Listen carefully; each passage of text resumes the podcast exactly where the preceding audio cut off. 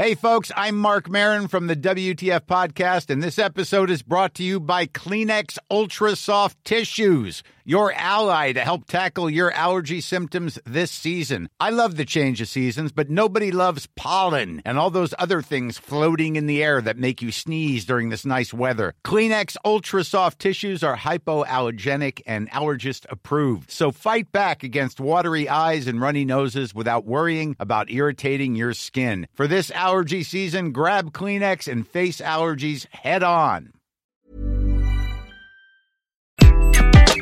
Bonjour, je suis Gaël Châtelain-Berry, bienvenue sur mon podcast Happy Work, édition spéciale.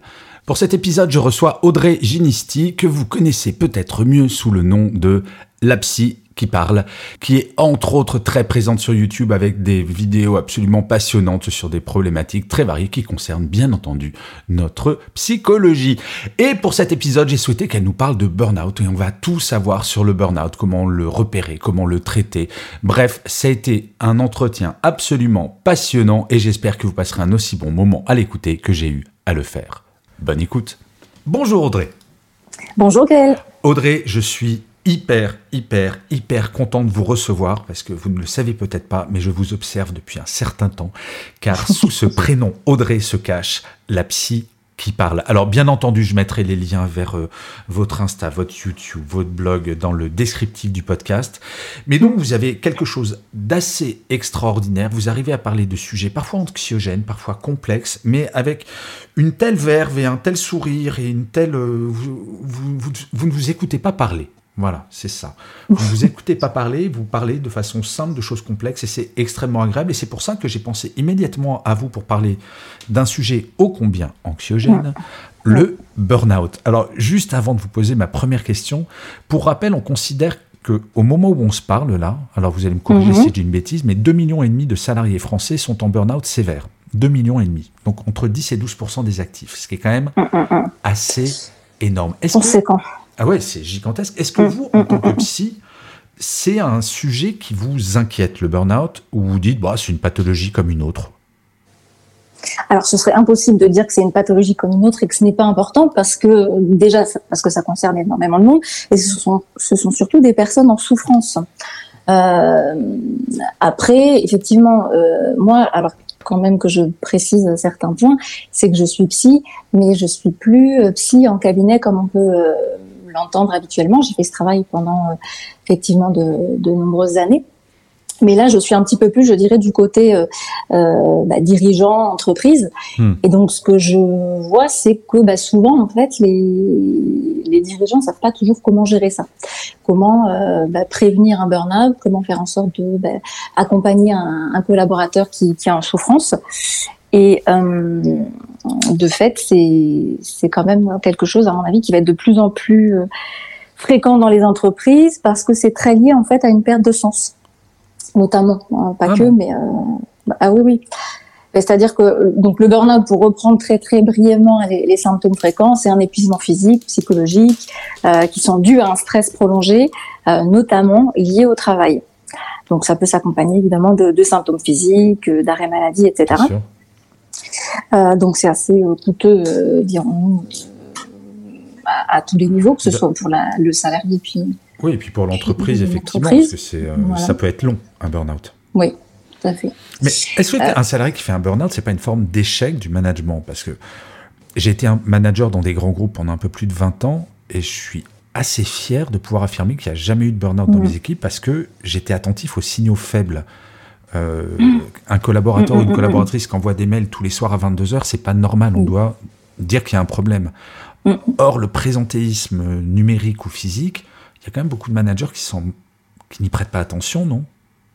Oui, puis après il y a des habitudes qui se prennent en fait. Alors là où je vois des des burn-out, je dirais, c'est aussi beaucoup dans des entreprises qui grossissent, enfin qui qui ont une forte croissance. Vous avez par exemple voilà une, mmh.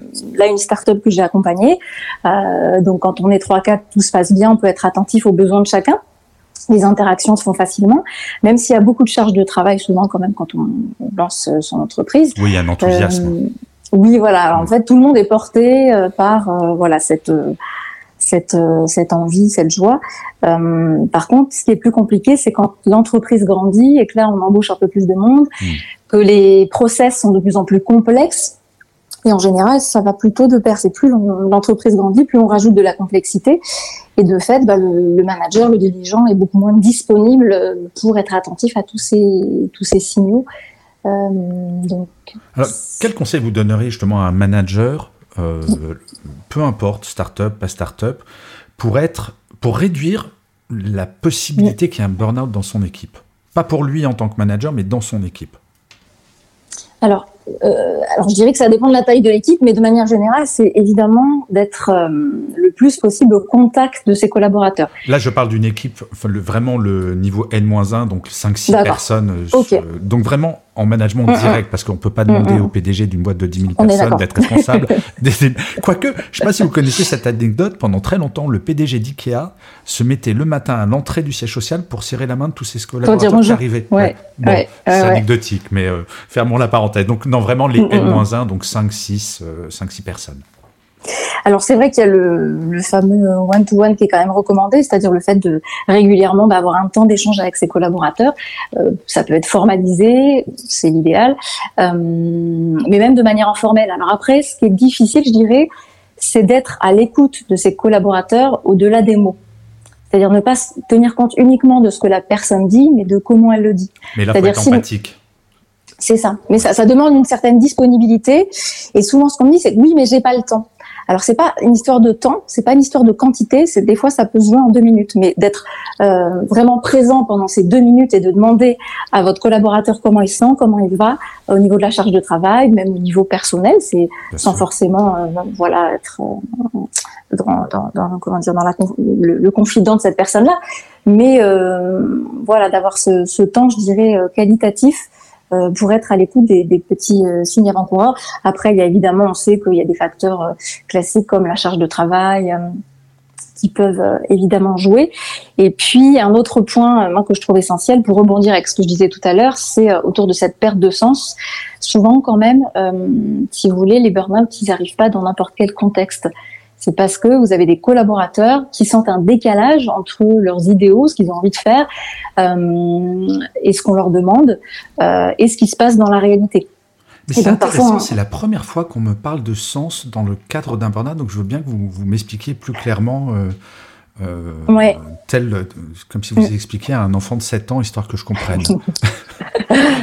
Mais alors, ce que j'appelle le sens, ça, ça y a, là, il y a différents niveaux. C'est-à-dire que si on reprend le cadre d'une personne qui aura un burn-out, c'est vraiment cette idée de euh, pourquoi je vais au travail. Voilà, là, je vais citer des verbatims euh, entendus régulièrement. C'est euh, je, je marche en mode pilote automatique, je n'ai plus d'envie, je ne vois pas pourquoi je fais telle ou telle tâche, ça n'a plus de sens pour moi.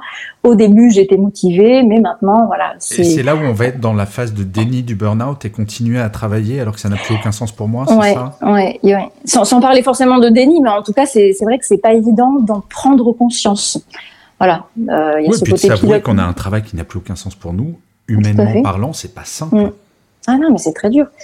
C'est très dur, sachant que Parfois, c'est vraiment, euh, comment dire, une question de process. Je, vois, euh, du, coup, moi, je connais les deux côtés, côté euh, salarié, on va dire, et côté dirigeant, manager.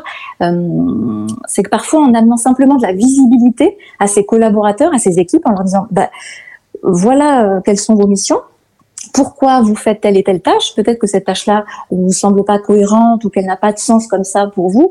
Mais voilà, je vous explique dans quelle euh, structure elle se comment dire, euh, elle, elle s'agence. Enfin, c'est peut-être pas le bon terme, mais euh, de donner vraiment une visibilité beaucoup plus globale, euh, de comprendre qu'on s'inscrit dans un dans un projet plus général, dans une mission commune, ça, ça permet aussi de redonner du sens, parce que sinon, il y a ce côté un peu taylorisme, j'ai envie de dire, où chacun fait son petit bout de son petit bout de tâche, et finalement, on ne voit pas l'aboutissement hmm. du projet, on ne sait plus à quoi on participe.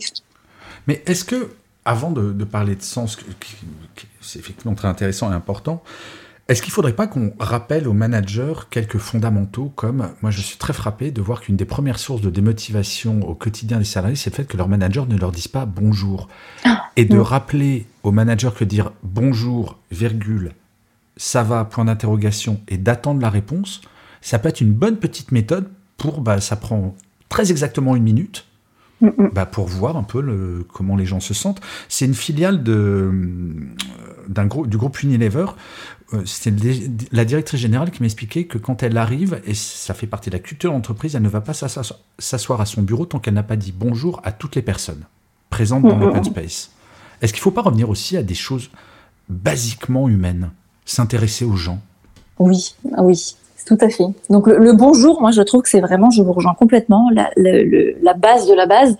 Euh, après, ce que j'entends parfois, c'est oui, mais euh, je ne lui dis plus bonjour à ce collègue-là parce qu'en fait, il a le nez euh, focalisé sur son ordinateur ou il me répond à peine du bout des lèvres.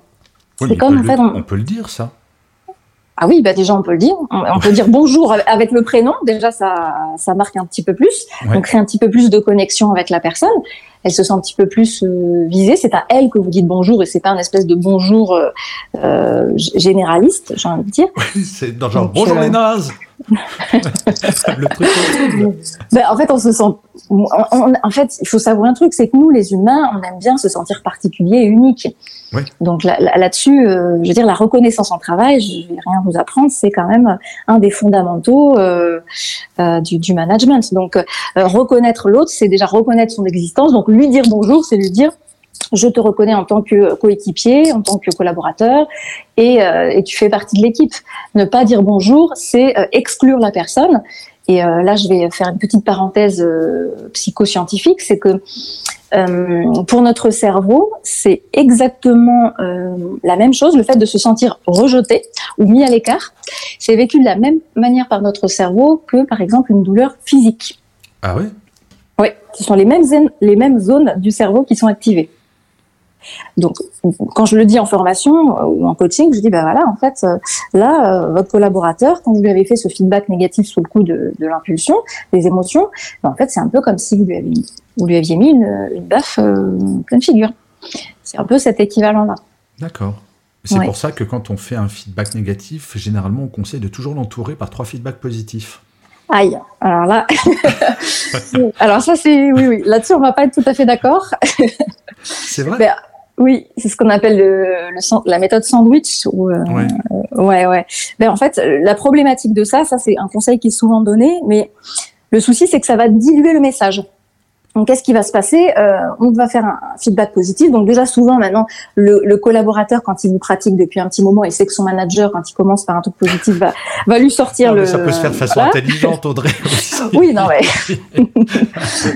et, et puis repartir sur quelque chose de. Après, là, par contre, où je rejoins le, le dernier point positif, c'est plutôt de donner euh, des encouragements, c'est-à-dire de, de, de alors moi j'appelle ça insuffler de la confiance. Oui, en fait, j'aime bien ça. C'est pas du feedback négatif, c'est du feedback constructif. On part de quelque Tout chose. L'idée c'est de faire mm. progresser les gens et de pas leur mettre des baves dans la tronche. Mais j'aimerais bien qu'on revienne sur le bonjour et je vais vous raconter une anecdote et j'aimerais bien avoir votre analyse psychologique du mm-hmm. manager qui a fait ça il y a une, une lectrice qui m'envoie un, mail pour me dire Je ne comprends pas, mon boss me dit jamais bonjour le matin, mais il dit bonjour à l'équipe d'à côté.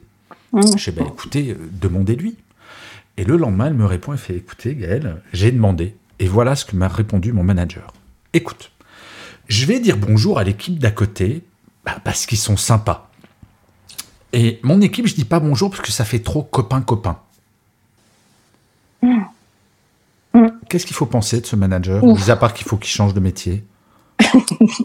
Alors là, ça pose vraiment question de ses représentations personnelles. Voilà, c'est comment il se représente l'idée de dire bonjour, c'est créer finalement un sentiment de, de proximité beaucoup trop intense là, ça va, il y, a un problème, quoi. Mais on a le droit de parler à son. Moi, c'est ce que je le dis très souvent, mais le rapport au pouvoir, là, j'abuse de votre temps parce qu'on dérive un peu du burn-out, mais justement, quand on sent qu'on va être en burn-out ou il y a des choses qui nous plaisent pas, il faut un moment casser cette espèce de respect de la hiérarchie qui fait qu'on se dit, je ne peux pas dire à mon manager que ça, ça ne me plaît pas, etc.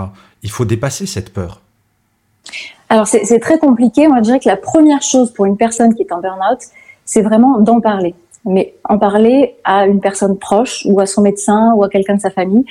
Parce que la, problématique de base, c'est que la personne reste seule. Il y a un sentiment de honte aussi. Il y a, oui, cette, il y a cette culpabilisation de la personne voilà. qui se sent faible. C'est ça, incapacité à faire son travail correctement. Alors parfois, c'est juste les exigences euh, professionnelles qui sont beaucoup trop élevées par rapport à, aux moyens qu'on lui donne. Et euh, ça, c'est très compliqué. Casser la peur, vous voyez, par exemple, juste dire non à quelqu'un, c'est très compliqué, même à un collègue. Donc on pourrait se dire que là, il n'y a pas de niveau hiérarchique qui joue, mais savoir dire non, donc savoir exprimer un désaccord, c'est encore plus dur. Vous savez que j'ai inventé un concept, Audrey, que je vais vous soumettre, c'est le non positif. Oui, c'est quoi? C'est non, je ne peux pas le faire maintenant, mais est-ce que ça te va si je le fais dans une semaine? Oui, c'est proposer une alternative. Et ça, ça déculpabilise vachement. Je ferme la parenthèse, je voulais frimer vis-à-vis de vous sur un concept psychologique à deux francs. Alors, alors, moi, je donne le même conseil. Euh, alors le nom est très très dur à dire.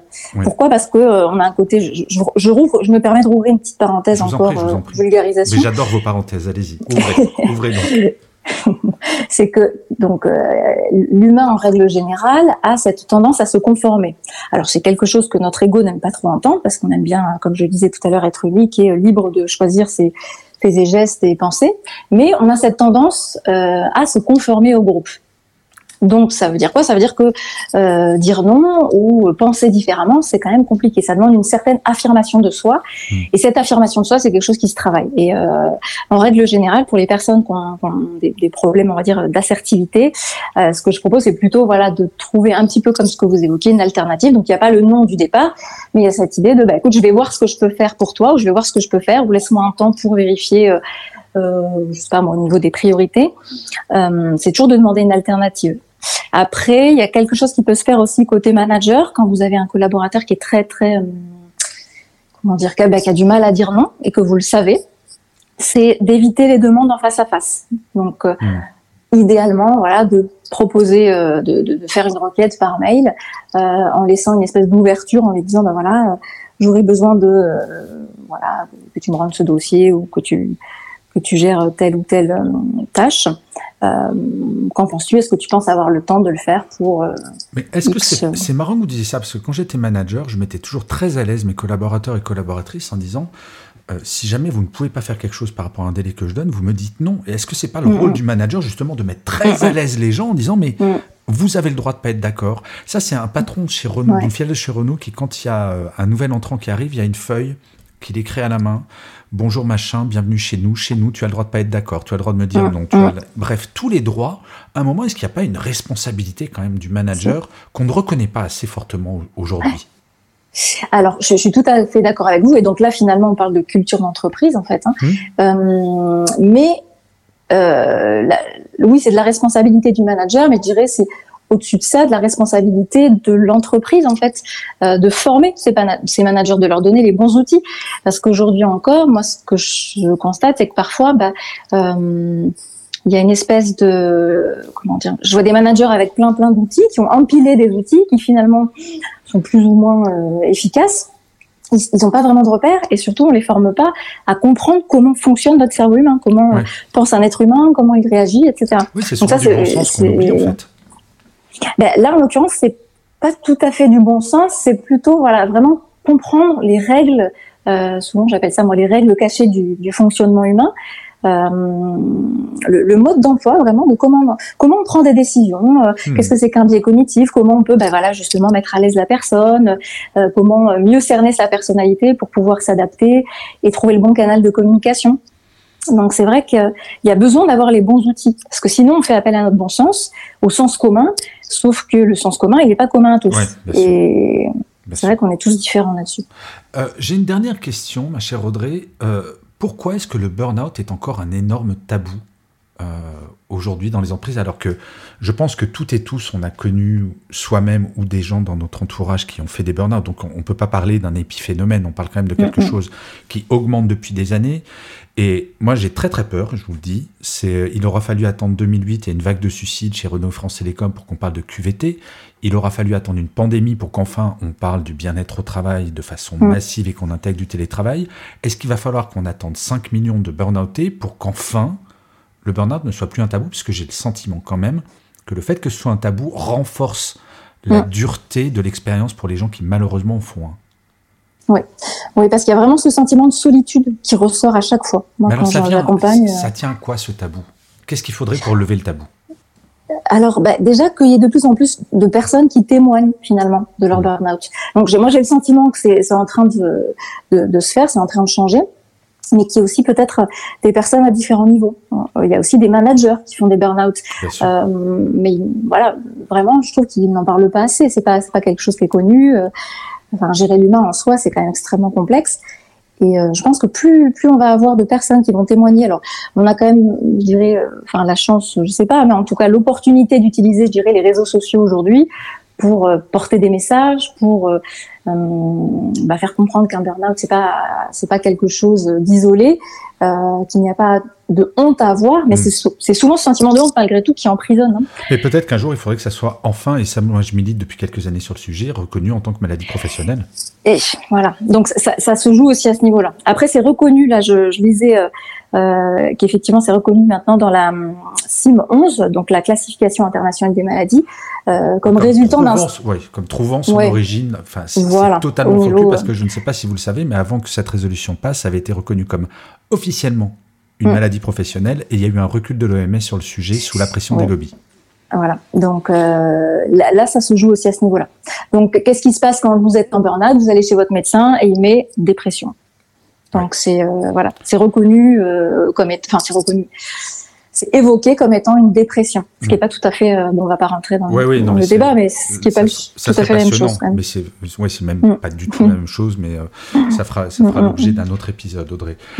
Donc nous arrivons, alors j'en suis très triste, mais très honnêtement, j'aurais bien parlé pendant trois heures avec vous sur le sujet, mais malheureusement, les épisodes de Happy Work ne font que 20 minutes, 30 minutes pour les, pour les interviews. Euh, est-ce que vous avez bien travaillé? Parce que comme à chaque invité, je demande de préparer une citation ou un mantra préféré et de nous expliquer pourquoi ce choix Audrey, la psy qui parle, avez-vous bien travaillé? Bah, J'espère. Vous avez euh, vu, je prends ma voix grave pour dire ça. Alors Gaël, pour, pour tout vous dire, j'ai pensé à deux choses. Alors il y a ce que je me dis le matin quand je me réveille. Mince, il est tôt. Euh, euh, oui, il y a ça, mais c'est un peu la méthode Coué. Hein, c'est je suis en pleine forme. Voilà, ça c'est pour me mettre dans le bain. Ah, c'est marrant. Alors, j'aurais jamais cru qu'une psy utiliserait la méthode Coué. Oh bah si, parce que ça marche quand même. Enfin, après, euh, c'est de l'auto-persuasion, hein, mais c'est plutôt pour mettre mon cerveau, je dirais, dans de bonnes dispositions. D'accord. Voilà. Ok. Après, c'est pas plus ou moins efficace parfois, hein, mais voilà. L'idée, c'est de démarrer, non pas, c'est plutôt de casser la pensée négative qui pourrait survenir, charge de travail ou autre, enfin bref. Et après, voilà, il y a autre chose qui, euh, c'est une citation qui vient d'un grand philosophe euh, fictif euh, que vous allez peut-être reconnaître, qui s'appelle, enfin, qui dit, fais-le ou ne le fais pas, mais il n'y a pas d'essai. Donc ça, c'est Maître Yoda. et alors, je, bien. Non, mais j'étais en train de chercher, ça y est, elle m'a collé, mais ça vient d'où? Et pourtant, ça je connais très bien.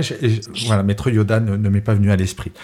Donc, pour donner la petite explication, c'est que voilà, moi, je suis quelqu'un qui a, ben, vous l'avez peut-être compris avec ma chaîne YouTube, qui a pas mal d'idées. J'ai un côté créatif assez présent. Et puis, j'ai aussi un côté euh, doute qui, qui vient régulièrement. Donc, cette phrase-là, c'est vraiment pour me recentrer et dire, OK, maintenant, Audrey, euh, tu as cette idée, cette idée, cette idée, tu te lances sur ce chemin-là, tu te lances à fond et c'est pas la peine de, de s'éparpiller. Et lance-toi vraiment et pas en demi-teinte. Oui, c'est ça. Euh, mais en fait, je compare souvent le, la prise de décision au fait de sauter d'un plongeoir de 10 mètres. C'est un moment, quand mm. on est lancé, on peut pas revenir en arrière.